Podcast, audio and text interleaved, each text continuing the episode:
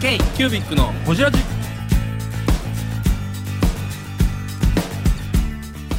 k q u b i c のほじラジ。ナビゲーターの k q u b i c 事務局長荒川翔太です。今回 k q u b i c がほじるのは前回に引き続き万栄堂の中田時義さん。大河ドラマとお香の関わりについての話や今後の夢についてなど深くほじっています。どうぞお楽しみに。前大河ドラマもやってはったじゃないですか。あそうなんですよ。えっ、と何キリンが来るでしたっけ？何でしたっけ？で大阪。もともと大河ドラマは明智光秀の「麒麟が来る」キリン2020がキリンが来るか年はい。なってでその前にあの織田信長の子っていうのと豊臣秀吉の子徳川家康の子っていう3種類。はい。それやってた時多分フラッ三種類やってあそう。フラットの時やでこの3種類があって、まあ、織田信長が一番人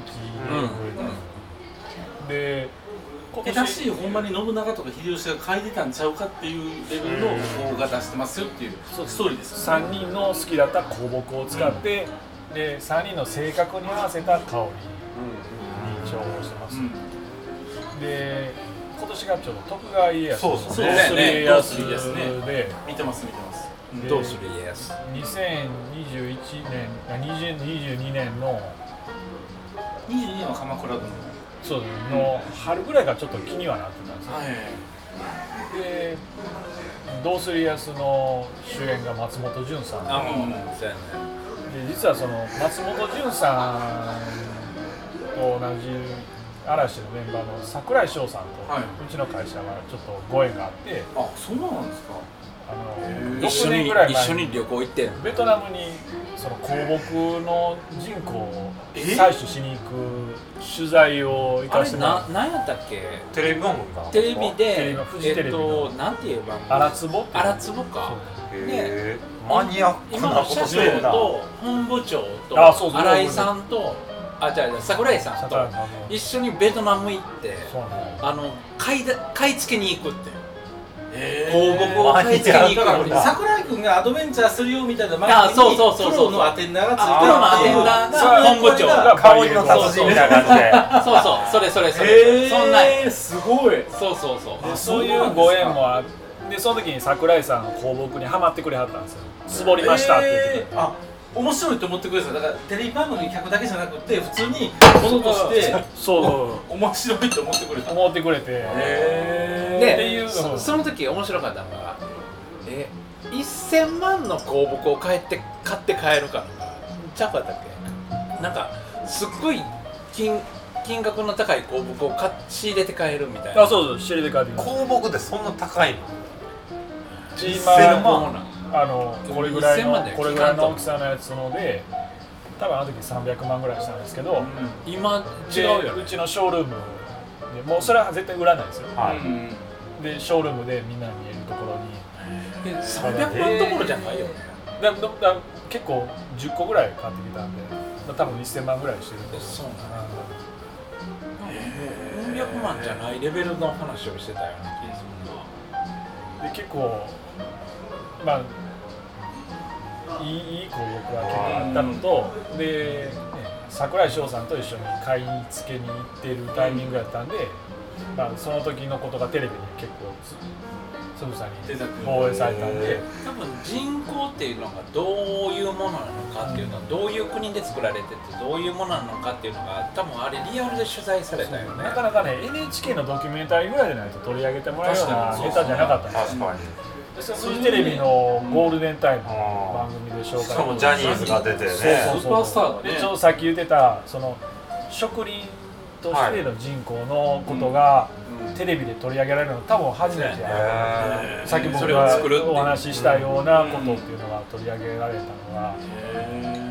っていうのがちょうど6年前にあってなるほど。だから桜井君ともつながりがありみたいな感じで、まあ、ちょっとぐらいなんかそのことを覚えてくれてる人がうん。いるんじゃないかなっていうので,、で松本潤さんが徳川家康を演じるから、その徳川家康の好きだった香木の人工を使った徳川家康の子っていうのを大河ドラマの「どうする家康」とコラボさせてやったらちょっと面白いかもなっていうのを2022年の春ぐらいから思ってたんですよ。うんでもともと徳川家康の子があるんでそれをちょっとパッケージを変えて、はいそのロゴを入れてやったら面白いかなと思ったんですけど、なんかそのロゴを変えるまあ香りはそのままでないとなんか徳川家康の子が2種類あるってなったら面白くあのちょっとおかしなことになっちゃもううんでパッケージを変えました。ってやった方が一番シンプルで、どんな消費者の人にも分かってもらいやすいかな。ってなるほただその松本潤さんのあのファンの人が共感してもらうのにどないしたらいいかなということをいろいろ半年ぐらい考えた時にそのなんかあのももクロ桃色クローバー Z みたいに、実は嵐ってメンバーのそれぞれにカラーがカラーがメンバーカラーっていうのがへえそうなんでもともとうちの徳川家康のお香っていうのは緑色やったんですけど、うん松本潤さんが紫色担当っていうことが分かってへでパッケージ思い切ってどうする家康のロゴを入れながら紫色にしたんですよ。うん。で12月の頭から発売してでまあまあまあそこそこ売れるやろなぐらいで準備してて、12月の頭に売り出して。もうホームページとかプレスリリースで回して、で SNS で出したらもうとんでもない売れ方してしまって。マジで？えでー、とんでもない。とんでもうとんで12月でまあまあそこそこ忙しいんですよ。あそこにそこそこ売れえるやろ。なんで言うてけ言うてくれへんかった？それ全部やったの？ーどういうこと？なんで言うてくれへんかった？いやもう12月ほんまもうあのどないなるかっていうぐらい。どういうこと何回かもどういうこと？ってええそう。もう自分らが思ってる一桁違うぐらいのそんな売れに売れるんや売れてくれて。バイエー堂の高田です。K キュービックのホジラジ、ちょっと聞きたいんですけど大河ドラマのライセンス料って何本ぐらいしまんの？聞きたい。ピー入れますんで。えでもここはロゴ入れただけですよそうあでもどうする家康って入れたら時まあ、点そうでいうロロあのオフィシャルのロゴを。冗談。へ確かにさ何回かピー入れなあかんから。編集が大変やから。いやまあまあでもでもそうっすね。あそうなんや。でも逆にだから今はロゴ入れて販売をしてるってことですよね。そうですでまああの今年のどっかのタイミングであのもう販売終了になって元のパッケージに戻るんですけど。なるほど。ね、年間年間契約いやもう販売数量うちがその商品を販売するためにあの証紙のシールをあーそれを買うことによってロイヤリティになる。ライセンス。ああなるほどね。それってディズニーと一緒や NHK のちっちゃいシールドラマのキラキラのやつね。シールを買うそうなんですよ。ディズニーと一緒で。NHK エンタープライズ一緒のねでそのいくらの値段の商品を買うかによってあの売るかによってそれの値段が変わる値段が変わるディズニーと一緒や。それでもあのいきなりそんなん作りたいからやらせてくれって言ってもつながれないで一回そのキリンが来るやってるんで、はいはいはいそでまあまあ商品コンセプトっていうのは伝わりやすい。なるほど。でもあれですよ。あのライセンスを売るギフトショーみたいなのあるから。ああなるほどビッグサイトであーそうですね。だからそういうやり方もあるってことライセンス元としても安心ですよね、なんやったら NHK エンタープライズよりバイエドの方が社歴古いし明らかにこうちゃんとしたものを作ってくれるって信頼感もね、まあまあまあ。ありますもんね。それが家康より古いからね。家康 の年齢より古いってい家光ぐらいじゃないですか。世代でいうと家光は違うでしょ。家光三代目でしょだっていやだって1650年だってその前ですから。堺から織薬師問屋田織田の時代ですから。あまあそのねそうか。まあ、えー作兵衛作兵衛えー何やったっけ？ちょっと戻しましょう。ちょっと。はい。そうはすごいなすごいすごい企業じゃないですか。ね本当に。堺を代表する。うん。現代ですよね刃物や自転車や言うてる場合ちゃいますよ堺はもちろん。刃物は刃物もあるし、はい自転車も自転車の形はあるけれど、あのーうそういう老舗企業やのにすごい、あのー中田君がアクティブに動くから僕は面白くて。確かに確かに。あのニューヨーク行くんや。ああのーフラットに出てくれるんや。そういうアクティブに動いてくれるところがすっごい他の老舗企業にあんまりないんですよ、まあまあこれ。ゴルゴ13の子ですよ。うん。やるところあんまりないんですよ。ないね。そこをね気軽に次の売り場を求めてくれるところが面白いなと僕は思ってます。逆にその中田さんが見て泰造さんの面白さとかフラットの面白さみたいなところっていうのはどういうところを感じたりもしますそう今山本さんが言ってくれたアクティブに僕が動いてるっていうふうに言ってくれる一番お手本にしたのは山本さんなんですよね、まあ、アクティブにっていうのがなんか山本さんの動きを見てなんでしょうね。山本さんが自分自身こういろいろ動きながらも実はいろいろうまいことをいろんな若い人たちの可能性とかその才能っていうのをうまいこと見出してその商品開発をしてたりとかそのいろいろイベントとか企画とかを立ち上げあの運営したりとかしてるっていうのはあー見習わないといけないなと思いながらもなかなか真似できないなっていうところになったり。うん。ほら聞いてないでしょメモしてはメモしてメモしてるんねですね聞いてないんです。よメモします。そっか。最近ちょっとねなかなかこのコロナの3年の中で、はい。あんま山本さんと交流する機会が少なかったので、うん。な会社自体その行動制限かかったもんね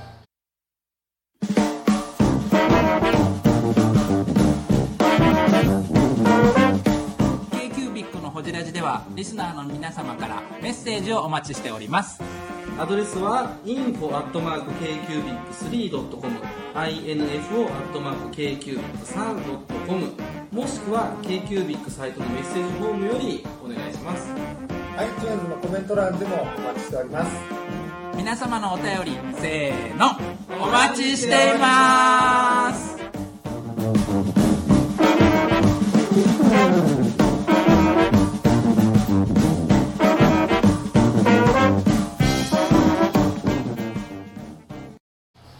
その今度のそのフラットのね、あ展示会で山本さんのところがどういう商品出してるあでものかなとか。あのー周りで多分刺激を受けるところいっぱいあると思います。中田君自身が。フラット出ようかなと思ってくれたのはもう3年経ったしもうそろそろ動こうぜぐらいの感じっていう。まあ3年っていう期間ではなくてそのコロナに対しての国の指針っていうのがああそこそこあもうもうマスクしようとしなくても個人の判断でいいですよと3か月18でもマスクもどっちでもよくなったしでうん。5月には5類にもなるしっていう。そうだね。あとそのぜひ見てほしいのはバイヤーさんもそうやしさあの出店者もそうやけどあのどんな感覚で物を作ってるかとかそこはあの出店して初めて見えることやと思うんですよね。であのもちろんバイヤーさんとの出会いは一番大事なんですけどやっぱり横つながりも出店者同士のつながりでもしかしたらあここにパッケージデザイン頼んでもええかもみたいな。あとプロダクトデザイン頼んでいいかもみたいなとこいっぱいあると思うんですよ。そこもねぜひ見てもらいたいなと思いますね。なんかフラットの飲食ブースとかにテーブルあるじゃないですか。ここを炊いといてもいいですよね、全然例えばああもし全プロモーション的にな。んかあの場をもっと有効活用した方がいいなと僕ずっ飲と思ってて。食スペースをそう使ってもいいよね。なんかメニューみたいな感じで例えばその企業の何何売炊きりとかをますか？みたい売りとかをもうもっと置いといてもええなと思って、ねなななんかえ何炊きますか？とか聞かれたらちょっとおしゃれ。うん。え炊きますか？うん。あえっと何種類かってね。あメニューと一緒にこのテタイーブルに。トルタイトルもそう違う違う違う。何炊きますかって聞いて誰が？え山本さんがね。俺がね。俺が。それは任せますもし炊けるんやったらぜひ。炊きたい。ね。うん。なんかなんか普通に炊いてって普通にその自然な感じで炊いておくっていうのもありかもしれないですよね。なんかね。それであこんなのでもそのバーやせっかくのバーやからそんなん有効利用は全然すすべきやと思うし。あの場をもうちょっとなんか。だってせっかくみんなお金出して場を作ってあ作ってるからそれは有効利用すべきなんか文具やとそこに何か置くってなかなか難しいかもしれへんですでけども匂いってなんか新しいよね。普通に自然なこう空間で空立気そうそうそうそう。つ場所を占めると空気を作ることやから。そうそうそう。でもこうその立てるやつの下になんかちょっとバイエイトさんのなんかちょっとねコップみたいなのでも置いといたらまたそこ行こうかってなります。しああ嬉しいよね。ひでも同時期にいろんな展示会ある中でフラッとまた出たろうかなって思ったってなんかあるんですか？あもう1回目出て面白いな。そその何ですかこのフラットがもともと目的としてるっていうかテーマにしてるその出店者とバイヤーさんがすごく気さくにお話ができてしかもそのお酒とかを持ちながらこう本当にフラットな関係でそうですね。うん話をできる環境づくりっていうのをしてるっていうのがすごく斬新だなっていうのとですごくバイヤーさんと店出店者のこのすごく和気あいあいと話してる雰囲気っていうのがあのもう一度出てみたいなっていう第1回の時に思ってからずっとなかなかしばらくねうん。期間空いてしまってたんで。あ第1回ってことはあれですか？TMMT か。えっと T アートホール。あ T アートホー T アートホール。ル場所が違うんですよね。うん。そうかワットカフェやから。そう。今は場所。今もっといい場所です。T アートホールの設営の時長田さんすごい手伝ってくださって思ってますもん。あいやいやそうやそうや手伝ってくださってあと,、えー、と今年皆さんに案内するけどあのサロンスペースっていうのを設けてて。でサロンスペースって何かって僕らさニューヨークナウ行った時にあのなんかバイヤーさんをあのブースが囲い込んでる時間帯とかなかった。パーティーやってねブース。にああなんかあったね。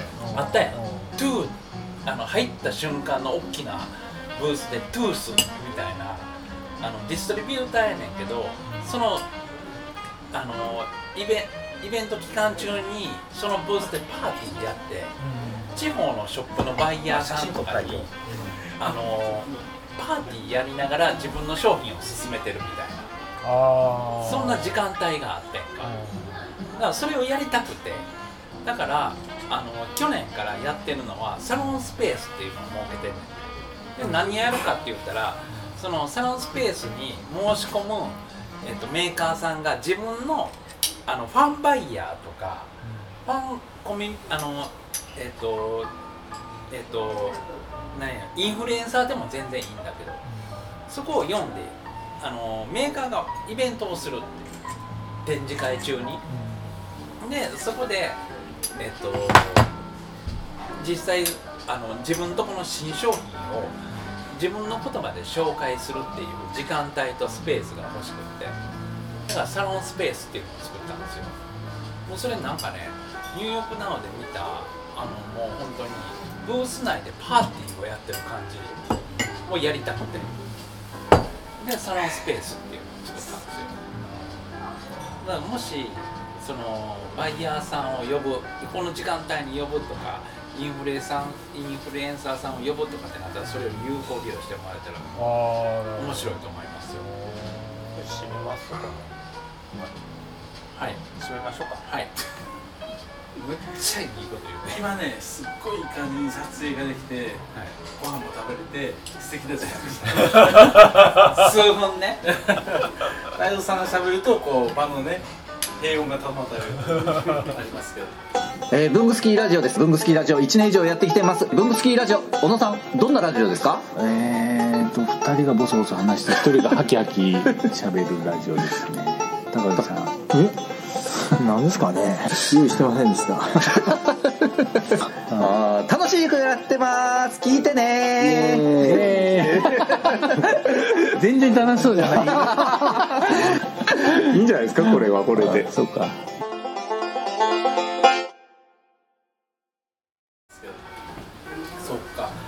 さんの今後の夢を聞きますか？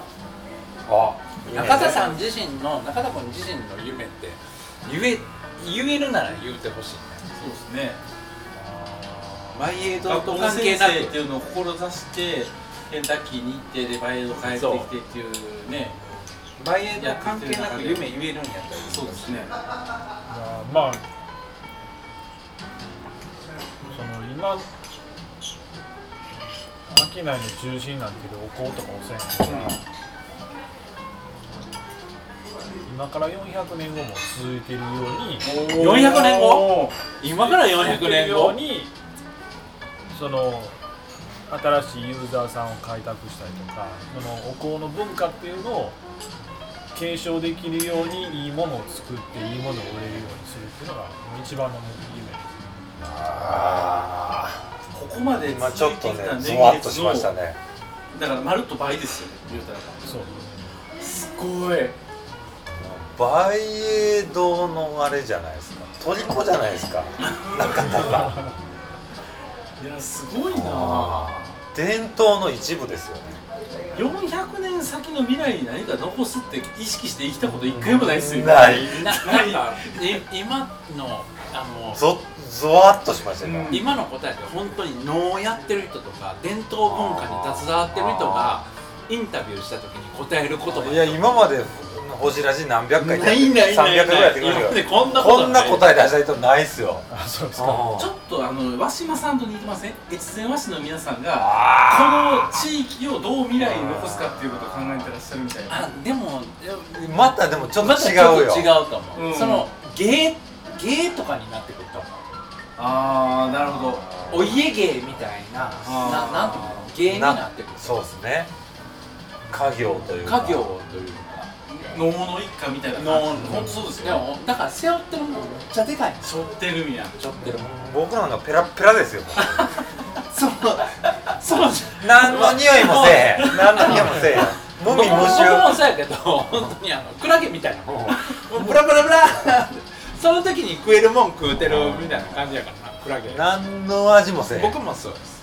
どんなどんな業界のその僕たちが憧れるような業界の、それも絶対何百年後もいけるやろな思ってるところもすごい危機感を持ってないないそうそうさっき出てきた歌舞伎なんかでも、歌舞伎の世界が何百何十年後かにあるかないかわからんからそういろんなまあスーパー歌舞伎やったりとかね。スーパー歌舞伎やったりとか、そうですね。新しい試みをしたりとか、うん。やり始めた頃はすごい反対意見が多かったけどもそれをやることによってとかテレビでテレビドラマの主役を張ることによって知名度上がることによってその興行収入っていうのにつなげるような俳優さんがいたりとか、うん。っていうことを考えるとうちらの業界ってそんな大した市場規模じゃないんでねそのそんな業界の人らが頑張ってるようなことをもっと何十倍も頑張らないとその業界業界の中にも生きて残っていけないでしょうし、その業界のその一番根幹にあるそのそれを使い続けてくれる文化っていうのは残っていかないかなというで結構さっきのそのナイキだとかいろんなそのアパレルのブランドだとかでもなんかその商品を作って売るだけじゃなくて根底にそこのブランドが発信する文化っていうのがすごいあるところこそ強いっていうなるほど。なるいろいろ感じることっていうのがすごく最近あって、ほどね。まあ、文化って言ってもそんな言うほど文化って作れるほどいうやたちの会社だ何を自分たちが大切に思ってるのかっていうのを発信するってこと。カルチャーというかカルチャーやね。企業カルチャー。それを自分たちは何を伝えていきますよっていうことを発信していくってことやね。だから文具の業界紙の業界もその文化があり今まで継承してきてるものがあると思うから、ね。僕たちが見えないようなところでいろいろ苦労もあったりあのすごい素敵な魅力っていうのもたくさん継承されたりこれからも続いていくのかなと思ったりも、いやクラゲですけどプラプラプラってなってるだけですけど。いやいや。文具全体の話してるのに山本修行だけで拾うのやめてもらえますか？すいませ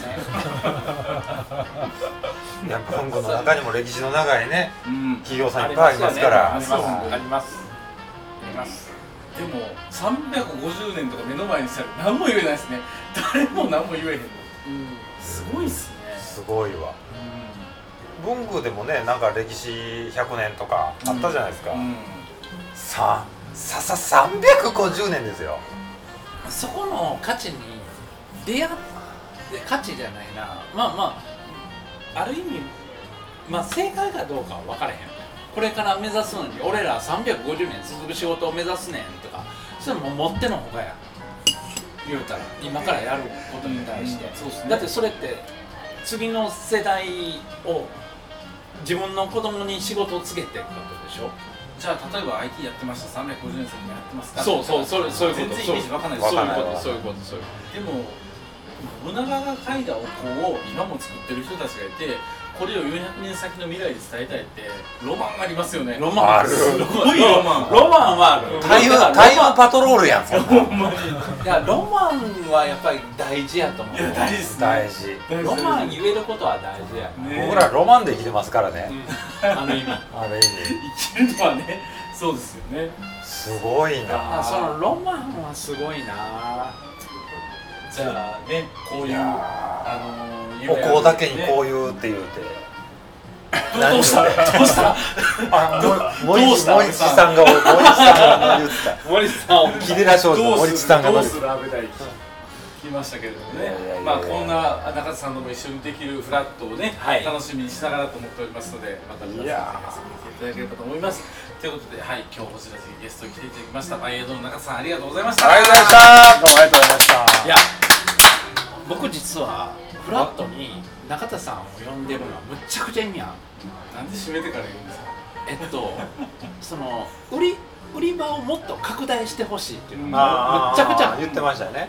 だから雑貨もそうやし今あの中田君のとこ出てくれて僕次食品も出したいし醤油ね。そう。だからもうどんどん売り場を広げていくっていうむちゃくちゃ思いがあるのでそこをフラットに来てくれる人はもうそれを感じてほしいと。思う、本当に。ですね。